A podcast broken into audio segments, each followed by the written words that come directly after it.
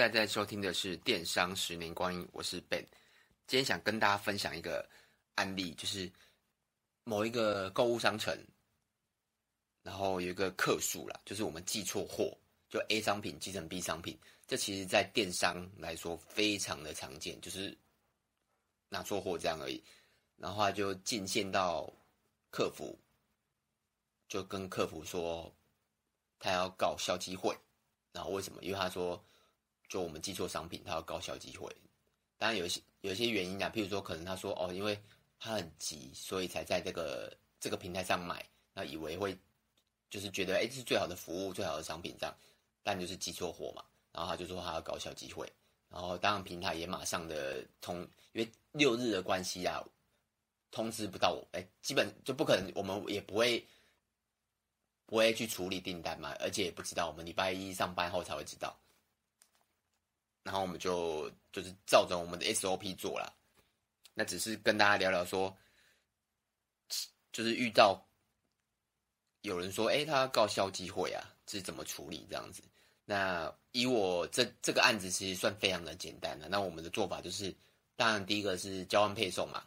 然后冷处理，也不用回应他说。消基会问题，然后什么其实都不用回应，你就只好你就只把你要做的做好，就是交换配送，正确的商品寄到他手上，这样就可以了。然后看他后续怎么做，如果他都没有其他的动作，那就基本上这个 case 就结束了。如果你是刚创业的人，可能还遇到还不够多，但如果你创业很久了，五六年、五年以上啊，基本上遇到这种客人会非常多了。那我来。也顺便整理一下，我之前也有讲过，然后我今天再可能再根据这个案例再跟大家分享一下，在电商啊，尤其是做电商的人都会发现，很多人都会讲“消基会”三个字。那消基会是什么？大家可以去 Google 一下，就是消费者保护之类的啦，保护消费者啦。那当然，消基会它一定是站在消费者，不会是站在资方，就是我们我们卖家啦、店家的身上这样子。那根据呢，我们处理的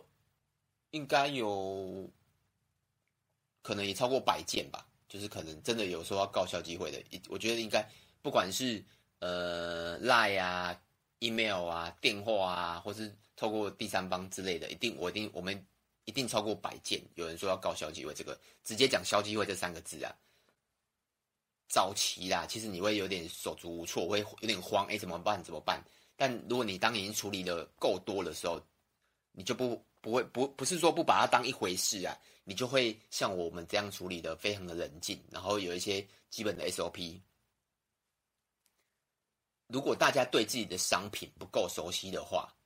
你可以我建议一个非常好的做法，你就是假装自己是买家，然后你遇到的这个问题，你就直接打去消基会就好了，然后看他是怎么回应的。像我们是卖流行的饰品配件，就是手表啊、眼镜啊、包包啊，比较简单，就是比较不会问题不大，除非是瑕疵，问题不大。就像就像我刚才讲的，诶，比如说寄错货，寄错货就是我们一定是我们的问题嘛，那我们就把商品寄对给他就好了。算错钱不太可能，因为我们是电商，所以基本上不太可能会算错钱。那商品瑕疵也是一样嘛。所以重点就是你有没有把钱全部退给别人，退给买家啦？因为我们的商品太简单了，就是客呃不像食品，或是像那个诶、吃的啊、用的啊，或是比较复杂性的医疗的也算比较复杂性的东西的话，这个就会有一些纠纷存在嘛。可能医疗纠，诶，应该说商品的纠纷嘛。但我们的东西太简单了，就是有点成品的的概念啊，所以。纠纷上会比较少，那我们自己的做法就是全退钱的部分呢、啊。如果你自己是全退的话，钱啊，譬如他他买一千块，那你就是退他一千块。如果你这样去问消基会的话，大部分啊，他们就是觉得，哎，这个买家已经帮你处理了，那就没有什么问题了，因为他你就是买一千嘛，他退你一千嘛，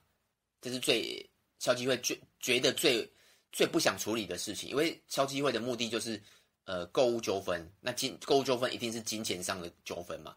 不会是感情上的吧？对啊，所以就是金钱上的纠纷、货物上的纠纷。那如果那个买家钱都全额退给你了，就不会有纠纷了。这是我们如果客人比较无理的时候，我们就会做到这一块全额退费。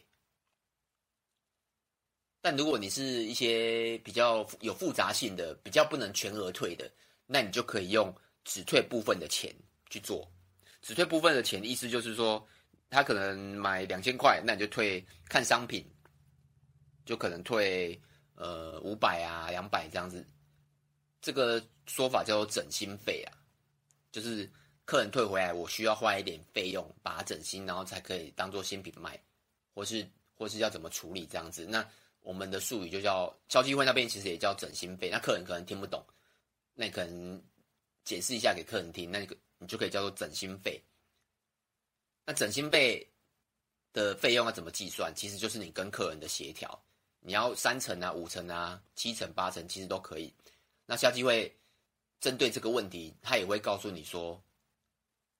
你自己要去跟买家协调，看成数要怎么退。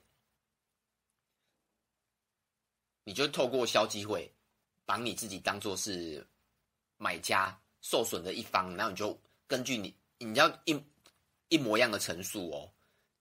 然后告诉消基会，然后看看他建议是怎么做。那他的建议大部分都是大同小异啊，因为我们有时候真的不太懂的时候，我们会直接就像我刚才讲的，你就直直接当做你是受损的买家，然后去问消基会，那他们给的方法都大同小异。那当然，你想这个大同小异的状况下，那个买家打去消基会问的时候。他给出的答案也是一样，因为其实这是有个公版的，要么退钱退货，要么整新，其实都是这样子。消基会处理的就是钱跟物的问题。当然，这个也是看在呃你的订单金额啦，像我们金额都小小的，比如几百块到几千块，基本上不可能破万，因为我们的商品不太可能破万，所以对于我们来讲，你全额退或是部分退或整新退。对我们来讲，压力都小小的。如果像我们手表可能贵一点的七八千，那你收回来，如果它是表扣断掉啊，或是什么一些小瑕疵，我们我们拿回来厂厂商整新，或是我们整新换个表带，基本上它就是跟新的一样，它也不会因为重点是没有带过，它可能是因为呃货物寄送的时候有什么问题这样子，或是厂商本身出货的时候瑕疵，那我们可能直接退给厂商换新的。所以这部分对我们来讲压力很小，因为它就是不会到一万块，不会破万的商品，所以你用全额退整新费就还好。但如果你是那种大呃十几万啊，或是大件物品，我觉得可能你要多吸收一点经验，才以后才不好应对啦。那第二个也是蛮多客人会去讲的，就是哎，那我要社团爆料，这个我觉得更不用担心。哎，应该说看自己的商品属性啊，像我们就是卖。这些小物嘛，你有看过有人在社团？因为像我自己也有参，有那个是那个什么爆料公社啊，什么一些会员嘛，就是你 FB 社团，我几乎啦没有看过什么爆料说什么有客呃买家商品瑕疵或是什么商品品质不好，很少看到这种爆料，因为你又不是什么群创的处长，对不对？这是新三社或是艺人。或是甚至你是食品有食安问题，或是你是做工厂，然后可能偷放废水啊什么等等那种重大的事件，我们就只是单纯的小小的购物纠纷，所以你跟我个人觉得啊，爆料公司这一点你根本就不用担心，你不用想说会受损你的名誉。但像之前比较严重的，我记得是我印象中啦。电商的部分，要么就是比较严重的，要么就是什么喜铺绕跑创办人嘛，或者是那什么之前有个织田信，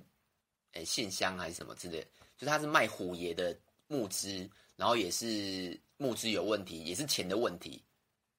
大部分都是跟钱有关系，或是创办人绕跑啊，或是卷款啊。如果你说购物纠纷，然后上爆料公社的，我印象中几乎没有，所以这个。我真的觉得不用担心呢、啊。那我自己呢，也跟大家分享一下，我遇过最极端的，也是最难处理的。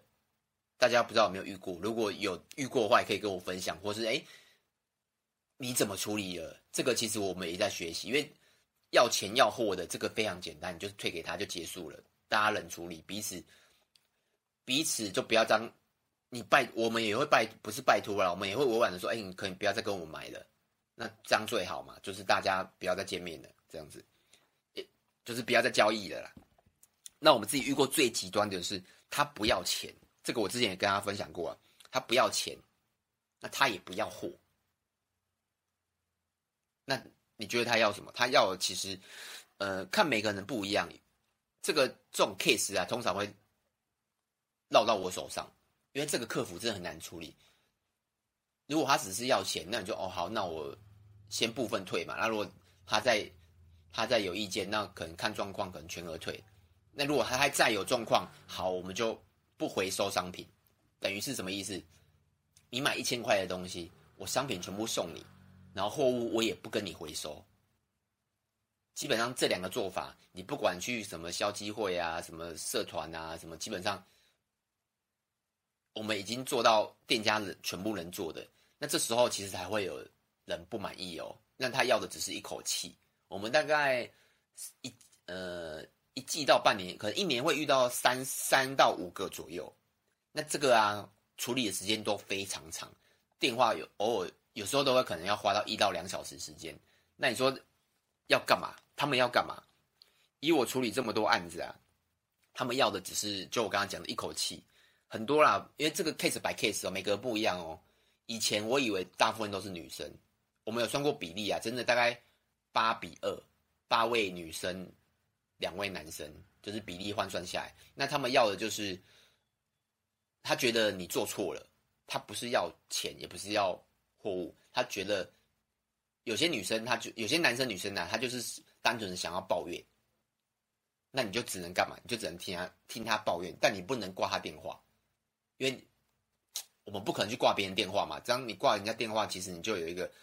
缝隙，让人家说：“哎，你怎么店家挂人家电话？”所以我们都会等对方挂电话，就像情侣一样，对不对？热恋的时候你不能挂电话，所以啊，就是。他有时候只是单纯的抱怨，那你就只能听听听，不断的听。那有可能有些人他会，他会可能就是想要说，哎，你的错误他想要帮你优化或导正，他可能就不断给你建议。那当然建议中也会带几句酸，就是酸言酸语啊。那你只能听，然后他说好，我也只哎请示主管，或是我们以后怎么做之类的，就只能带着谦虚的心去处理这样子。那第三种就是他叫心灵上的慰藉，像我哎。之前我有录过，跟大家分享过，有一个也是女生，呃，女生客户吧，她也是什么都不要，然后就是不断的抱怨。那抱怨完，重点是他们这些客户很恐怖，他们会重复，就可能半小时之后，他会再讲他前半小时讲的东西。但你能干嘛？你可能只能跟他说：“哎，这个你讲过了。”那可能他没有新的时候，他可能就去一直讲下去。这种客户其实。就我刚才讲，他非常难处理。那你说我最后怎么处理的？我也我个人觉得啦，我没有处理很漂亮，我就只是听他抱怨嘛。然后有时候，如果他真的已经到无理取闹了，像我们之前有遇过一个一个男生哦，还蛮特别的，他已经有点无理取闹。他就是一样嘛，就是我们货给他物商品给他，哎，更正一下，那个男生更特别，他是他的商品不是跟我们买的，但。因为他跟很多家买过商品，然后他把不小心把别人的东西退到我们家，那我们把我把他的东西打开，因为我们要看一下这是什么东西嘛。然后他就告诉我们客服说，呃，他有洁癖，只要有客人打开他，只要有人打开他的东西，他就不要了。所以他想要我们退他，我记得印象中是八百块吧，也不多啦。我原本想退，因为我觉得哎，算了，息息事宁人，就是就是快速解决。但我们客服小姐就说她不要，然后那客人也蛮特别的，他就是。讲了一大堆啦，就是可能一样嘛，消基会嘛，然后社团啊，然后什么要告我们啊？那告其实我觉得，其实我我觉得啦，要告，如果你遇到那种我们目前没遇过啦，因为这个跟法律比较有关系。我觉得如果客人是说要告，他可能是会用诈欺，我觉得会比较好，因为诈欺就是你用一个手法去诈得别人的财产，那这个徒刑是五年以下有期徒刑。那如果也是可以易科罚金的，其实那个罪没有很大，而且诈欺罪在电商是非常难成立的。我们目前没有遇过有客人这样跟我们讲，但如果你遇过，其实也不用太担心，因为呃案例上很少了。那再讲回来说，心灵上的极端客服客诉要怎么处理，就只能一步一步啊，就是我刚才讲的聆听嘛，补偿嘛。最后一步，你可以甚至说，哎，询问一下，对，如果你电话已经讲了四五十分钟，他还是不断的在抱怨、在酸你，那你就你甚至可以问对方说，哎，那不好意思，请问一下，还是你有什么建议，我们可以帮你做到的？通常啊，这些人也不知道自己是要干嘛，因为他们有时候已经有点失心疯了，他就是单纯想要，就是别人听他说话还是什么，我也不确定啊。因为每个人 case 真的不一样，我们遇到这这种人，每一个要的东西结果都是不一样，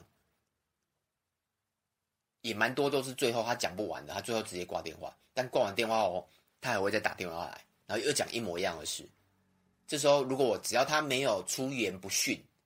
像你电话可以录音嘛，他只要没有出言不逊，我们就会比较稍微有礼貌的对他。但如果他只要开始骂脏话啊，或者是威胁啊，这个时候我们就会对他讲话上就会不会就不会太客气了。结论就是，只要没有遇到我刚刚讲的最后最后一种客人的话，都算好处理啦。那客服这件事啊，跟这样客诉这件事，或是消机会这件事，你只要创业路上，尤其是做电商，你一定会遇到。那你一定要想办法去慢慢的建立自己的 SOP。目前呐、啊，像我们像我们目前就是，只要没有遇到心灵上的客诉，都不会 pass 到我手上，因为我们都有一个方法嘛，先退，诶、先交换货，然后再钱，那钱钱看是要部分还是全额，然后如果钱退了，货物也退了，或者不回收了。那他还是不断的抱怨，不断的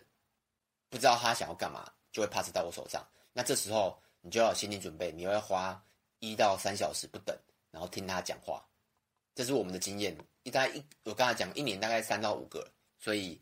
呃目前我可以接受了，因为世界上这么多人，你没有办法预测你会遇到什么客人。那这个如果你还没创业，也不会觉也不用觉得很恐怖，因为真的会遇到。那如果你如果你已经创业的朋友，也可以跟我分享。诶，你有遇到什么哇，比我还奇葩的客诉？